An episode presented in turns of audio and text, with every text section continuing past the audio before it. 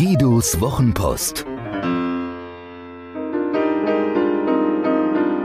Seine besten Gedanken zu Kommunikation, Inspiration und einem spektakulären Leben.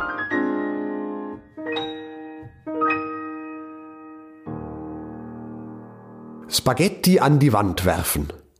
Wenn du Spaghetti an die Wand wirfst, bleibt immer etwas hängen. Hier soll es aber nicht um die Genüsse der von mir überaus geschätzten italienischen Küche gehen. Spaghetti bitte nicht abschrecken, ihr Deutschen. Es geht nicht um politische Schmutzkampagnen, sondern es geht um Innovation. Denn in vielen Organisationen, wenn nicht in den allermeisten, entstehen Innovationen nach der Spaghetti-Methode. Irgendwas wird schon hängen bleiben. Wenn mehr Innovationen gewünscht werden, müssen lediglich noch mehr Spaghetti an die Wand fliegen. Einfach, aber auch einfach unsystematisch, uneffektiv, nicht planbar. Dabei ist es für den Fortbestand einer Unternehmung wesentlich, dass sie innovationsfähig bleibt oder es ganz schnell wird. Mit anderen Worten, einer der wichtigsten Unternehmensbereiche, die Innovation, wird dem Zufall überlassen. Eine Art russisches Roulette mit der eigenen Zukunft.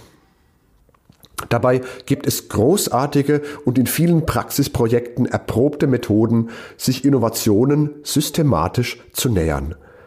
Das beginnt mit der Antwort auf die Frage, was die eigenen Kunden wirklich von einem Unternehmen wollen.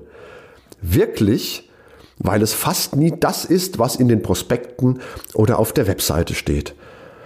Ich sage immer, was Kunden wirklich wollen, steht nie auf der Speisekarte.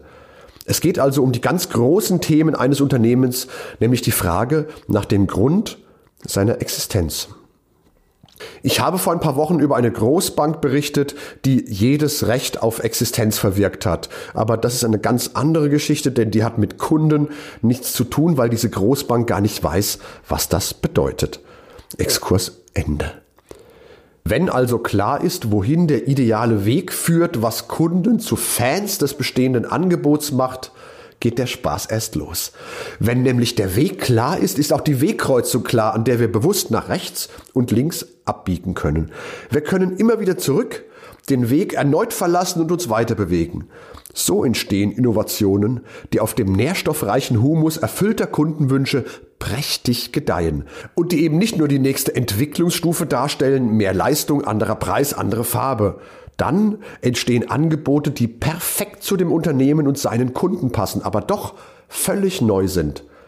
Man denke nur an jene Computerfirma, die mit Heimcomputern, einer Beatles-Anthologie und Armbanduhren so erfolgreich ist. Apple.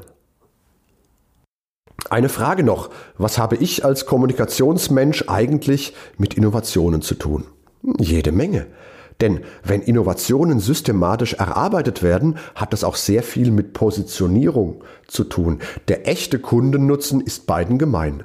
Deswegen nutze ich Innovationsmethoden, um die Positionierung meiner Kunden zu erarbeiten oder wenigstens zu schärfen. Deswegen steht in meiner Mission auch innovative Beratung. Wenn das mit der Positionierung, Fokussierung mal geschafft ist, fällt erfolgreiche Kommunikation sehr leicht. Das ist wie bei einer Achterbahn. Am Anfang braucht es viel Kraft für den ersten Berg. Dann läuft der Wagen ohne weiteres Zutun sicher über die Schienen. Und für Spaghetti gibt es viel bessere Verwendung.